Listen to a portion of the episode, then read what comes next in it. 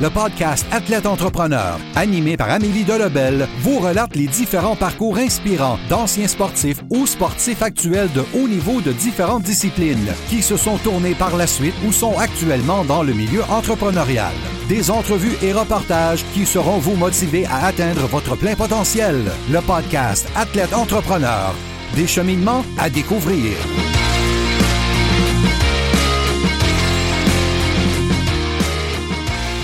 Bonjour à tous, ici votre hôtesse Amélie Delebel et je suis très heureuse de vous accueillir sur mon podcast Athlète Entrepreneur pour cet épisode 058. Athlète Entrepreneur est un podcast qui a pour but de motiver les athlètes ou anciens athlètes qui souhaitent se lancer en affaires. Avant de vous parler de mon invité du jour, je vous invite à rejoindre le seul groupe Facebook d'athlètes entrepreneurs de la francophonie. Pour ce faire, simplement aller au ameliedelebel.com groupe et répondre à trois petites questions. Au plaisir de vous accueillir. Aujourd'hui, j'ai la chance de discuter avec Xavier Baribeau, un ancien capitaine en basketball du Rouge et Or de l'Université Laval. Le Québécois, qui était reconnu pour être un joueur intense et dévoué, l'est toujours, cette fois avec son entreprise IG Gestion de patrimoine, groupe BCB. Sans plus attendre, je vous laisse à cette entrevue avec la puissance de l'humain en affaires avec Xavier Baribeau. Bonne écoute! Alors, je suis actuellement avec mon invité du jour, Xavier Baribeau. Salut Xavier, comment ça va? Allô, ça va très bien, toi? Ça va très bien, merci beaucoup. Est-ce que tu pourrais nous expliquer les raisons qui ont fait en sorte que tu as débuté euh, le basketball, puis quel a été ton parcours dans cette euh, discipline? Euh, j'ai commencé très, très jeune au basket parce qu'en fait, là, mon père a joué pour le Rouge et Or basketball il y a maintenant quelques, quelques années. Là. Je ne sais plus exactement, sûrement 80 ou quelque chose comme ça. Donc, ça fait un bon nombre d'années. Puis, donc, très jeune, j'ai euh, été dans un camp de basketball de Rochebelle, euh, de Bishop, de l'Université Laval et d'à peu près là, tout, euh, tous les camps de basket qui existaient à ce moment-là. puis officiellement, j'ai commencé là, dans une vraie équipe quand j'étais en sixième année. Puis j'ai ça a vraiment été ma passion jusqu'à la fin de l'université. j'ai vraiment joué au basket, je pense, à chaque jour de ma vie. Donc, c'est vraiment là, familial chez nous. pourquoi le basket, c'était le, le sport euh, dans ma famille. Puis euh, ton parcours rapidement, donc au niveau euh, secondaire, collégial, puis universitaire, puis par la suite, ça ressemblait à quoi? En fait, j'ai joué donc au séminaire Saint-François, secondaire 1, 2, 3, ça a super bien été. On était gagné beaucoup de provinciaux à ce moment-là. En secondaire 3, quand mon année s'est terminée, en fait, il y a eu la création d'un programme qui s'appelait le CEPEC, Centre provincial d'excellence du Québec. C'était un genre d'équipe du Québec, mais tout le monde dans la même école. Donc, si on a 4-5, j'ai fait partie de ça. On était 15 joueurs de basket à être à la même école euh, à Laval, au nord de Montréal. Puis, euh, on jouait au basket. C'était vraiment un, sport-études, mais plus intensif. Donc, à partir de 1 heure, l'école était finie. Puis on jouait au basket jusqu'à 5-6 heures. On ne faisait pas partie d'une ligue, donc on jouait, là, on était son 4-5, on jouait contre des collégiales 2A, des collégiales 3A. Puis on jouait beaucoup de matchs aux, États-Unis.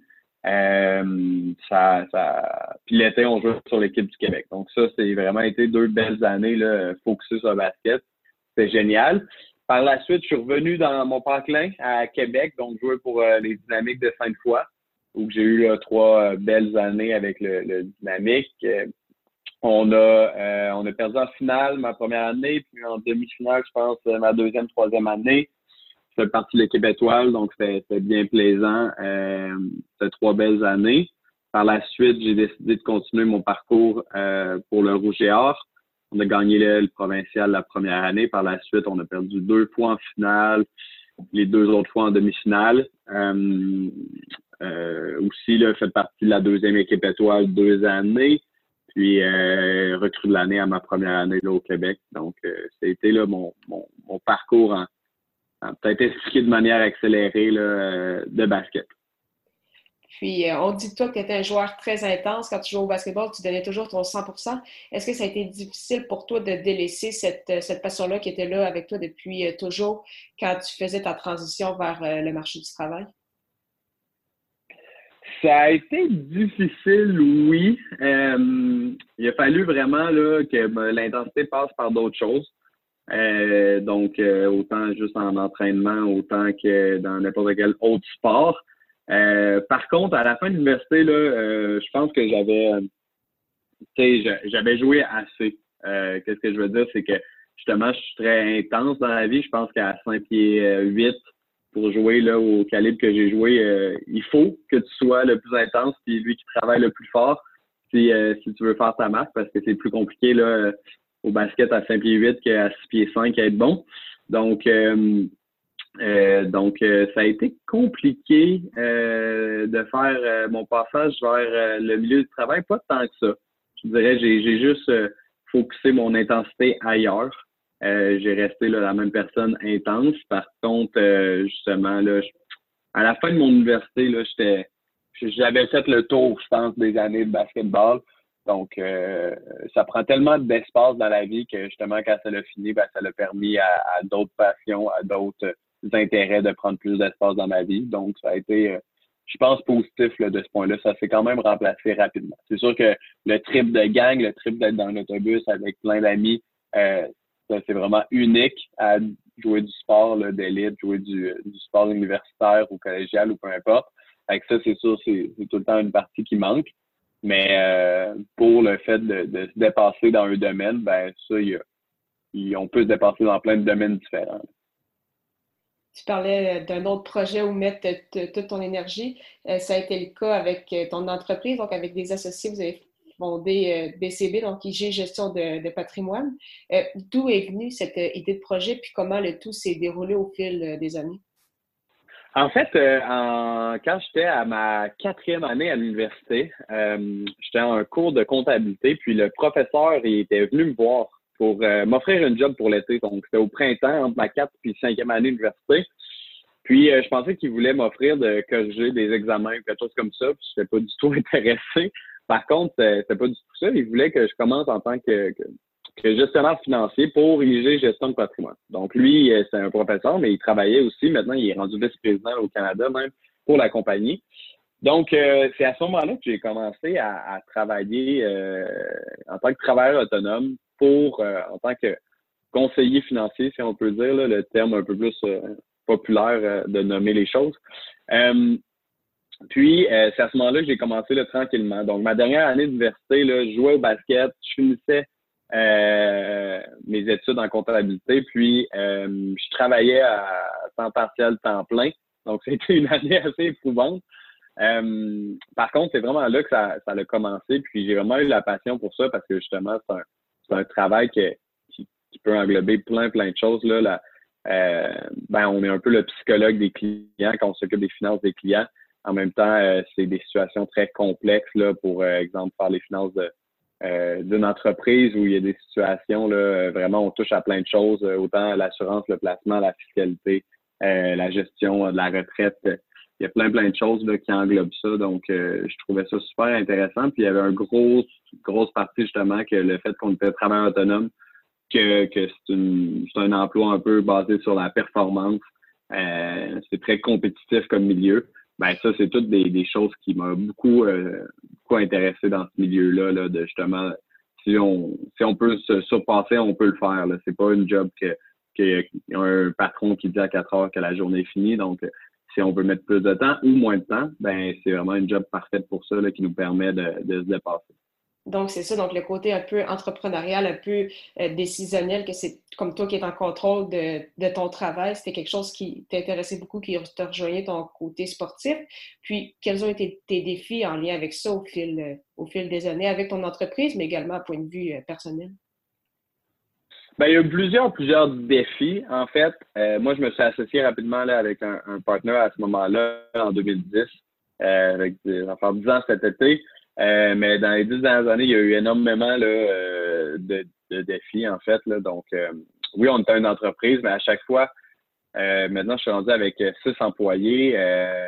on a changé beaucoup, beaucoup de fois là, d'employés. Donc, à chaque fois qu'on change un, employé, c'est vraiment des. Tu sais, dans le sport, j'étais capitaine, mettons, au GR, ça fait qu'on gère avec certains individus, mais c'est tous des individus pareils des jeunes à l'université qui n'ont pas tant de choses à faire à part aller jouer au basket dans la, journée. Donc, c'est assez euh, facile à gérer. Tandis que maintenant, gérer des ressources humaines, gérer des clients qui sont des fois très demandants, des fois peu demandants. Donc, apprendre l'empathie, je pense, dans, dans, dans mon travail, c'est ce qui pose le plus de problèmes. Puis je pense que c'est la qualité la, la plus importante. Euh, donc, d'apprendre justement à ce que le, client veut, ce que les employés euh, ont besoin pour être heureux. Euh, c'est vraiment tous des défis là, qui, qui rejoignent le fait de jouer dans une équipe toute sa vie, je pense, qui m'ont beaucoup aidé, mais qui, de l'autre côté, est de loin le plus grand défi de notre travail. Là. Tout ce qui est comptable, c'est très cartésien, c'est très noir et blanc. Moi, j'ai vraiment un gros côté développé de, de, de que j'aime les mathématiques, j'aime quand la réponse est claire à la fin. Euh, c'est facile en comptabilité, on peut tout le temps avoir raison dans cette partie-là du travail, mais avec l'humain, c'est jamais comme ça. Donc, c'est vraiment plus complexe. Puis ça amène là, des, des, défis particuliers. Euh, j'ai mon associé aussi l'an dernier, là, moi puis lui, on s'est séparés. Euh, donc, on est partis chacun de notre côté. Euh, ça aussi, ça a été là, un gros défi euh, dans, dans, dans, ma vie, autant personnel que, que professionnel. Donc, ça a été une grosse année de gérer tout ça. Puis euh, pour les prochaines années, ce serait quoi tes, euh, tes, objectifs en lien avec ton entreprise, mais également personnellement, est-ce que tu as d'autres projets ou vraiment tu te concentres en 100% sur euh, ton entreprise? Ben, j'ai beaucoup de temps, en fait, là, dans l'entreprise.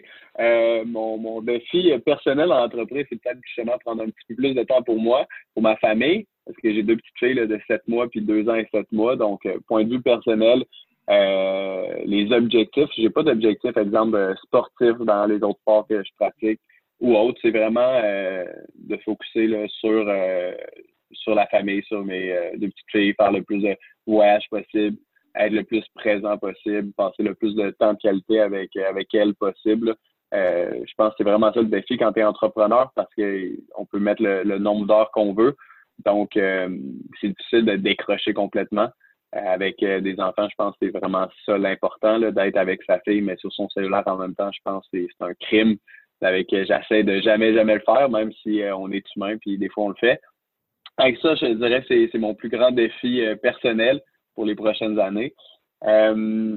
puis professionnel, en fait, là, on veut juste, on, veut vraiment continuer à, offrir un, bon service. Là, notre, on a eu notre réunion il n'y a pas longtemps, puis mon, mon objectif numéro un pour l'entreprise n'était pas euh, un objectif de, grossir, de devenir plus gros, d'engager plus de monde. Euh, c'était vraiment un objectif de qualité. Qu'est-ce qui est facile à notre job, c'est de grossir, euh, faire du développement, faire de la vente. Ça n'amène pas vraiment une qualité nécessairement. Donc, nous, on veut vraiment le focuser sur justement le service à la clientèle, puis que chaque euh, client soit, soit fier de faire affaire avec nous, soit heureux, puis que nous, même chose, le service qu'on rend aux clients, euh, qui soit là, euh, qu'on peut puisse être fier vraiment là, plus que jamais de, de ce qu'on offre. Dans le conseil financier, dans le conseiller financier, c'est vraiment disparate. Il y a du monde que leur conseiller financier, c'est quelqu'un qu'ils peuvent appeler à chaque semaine pour leur demander des questions. Puis il y a du monde que c'est euh, quand ils vont à la banque une fois à chaque deux ans qu'ils leur parlent. Nous, on veut vraiment justement là, se baser, de se rapprocher des clients de devenir les, personnes un peu euh, les, psychologues financiers des clients. Donc, euh, c'est vraiment des objectifs de qualité qu'on a pour la prochaine année et non pas euh, et non pas de quantité. Puis c'est sûr que si on regarde le 5 ans, 10 ans, ben on veut devenir le on veut devenir la référence pour les conseils financiers pour les médecins et les dentistes au Québec. Donc, c'est très clair notre objectif. On s'en va vers là parce que c'est vraiment là, vers une clientèle très, très fixée vers les médecins et dentistes qu'on s'occupe. Donc, euh, donc c'est ça notre objectif à long terme. C'est parfait. Euh, pour terminer cette entrevue, je vais te poser quelques petites questions en rafale. Ma première, c'est quelle est la chose la plus importante que le sport t'a enseigné? Que l'équipe est plus importante que l'individu. Ton plus beau souvenir sportif? Mon championnat provincial puis les championnats euh, nationaux, ma première année à l'Université Laval, c'était une année incroyable. On avait gagné 13 games de suite pendant la saison. Je jouais avec les meilleurs joueurs que j'ai jamais joué, JP Morin, par exemple. Puis euh, c'était euh, vraiment une année incroyable. Puis le meilleur conseil que tu aurais pour un athlète ou un ancien athlète qui souhaite se lancer en entrepreneuriat? C'est la personne la mieux équipée pour le faire. Donc, euh, vas-y, être euh, sportif d'élite avant de partir en affaires. En je pense que c'est la meilleure école que quelqu'un peut, peut avoir. C'est, il y a tellement de choses qui se ressemblent. Il y a tellement justement de. En tant que sportif d'élite, on apprend tellement à être discipliné, puis à être travailleur autonome, c'est, la qualité, là, c'est la discipline, parce que justement, il y a personne qui nous coach à chaque jour. Donc, je vous dirais, lancez-vous parce que vous êtes mieux équipé que quiconque pour le faire. Mais c'est parfait, Xavier. Merci beaucoup pour ton temps. C'était vraiment très, très apprécié. Ben, ça fait vraiment plaisir. Je te souhaite euh, une bonne journée. merci beaucoup. Merci beaucoup encore une fois à Xavier Baribeau pour son temps et en souhaitant que vous ayez aimé ce 58e épisode officiel d'Athlète Entrepreneur. Pour écouter mes dernières entrevues, rendez-vous sur mon site internet au amidelebel.com podcast. Également, si vous avez déjà un podcast ou vous souhaitez en lancer un, je vous recommande l'hébergeur Blueberry que j'utilise personnellement. Pour obtenir un mois d'essai gratuit sur cette plateforme, simplement aller au ameliedelebel.com baroblique Blueberry, B-L-U-B-R-R-Y. Si vous avez des questions, n'hésitez pas à me contacter comme toujours. Merci encore une fois pour votre confiance et à la semaine prochaine pour une autre entrevue.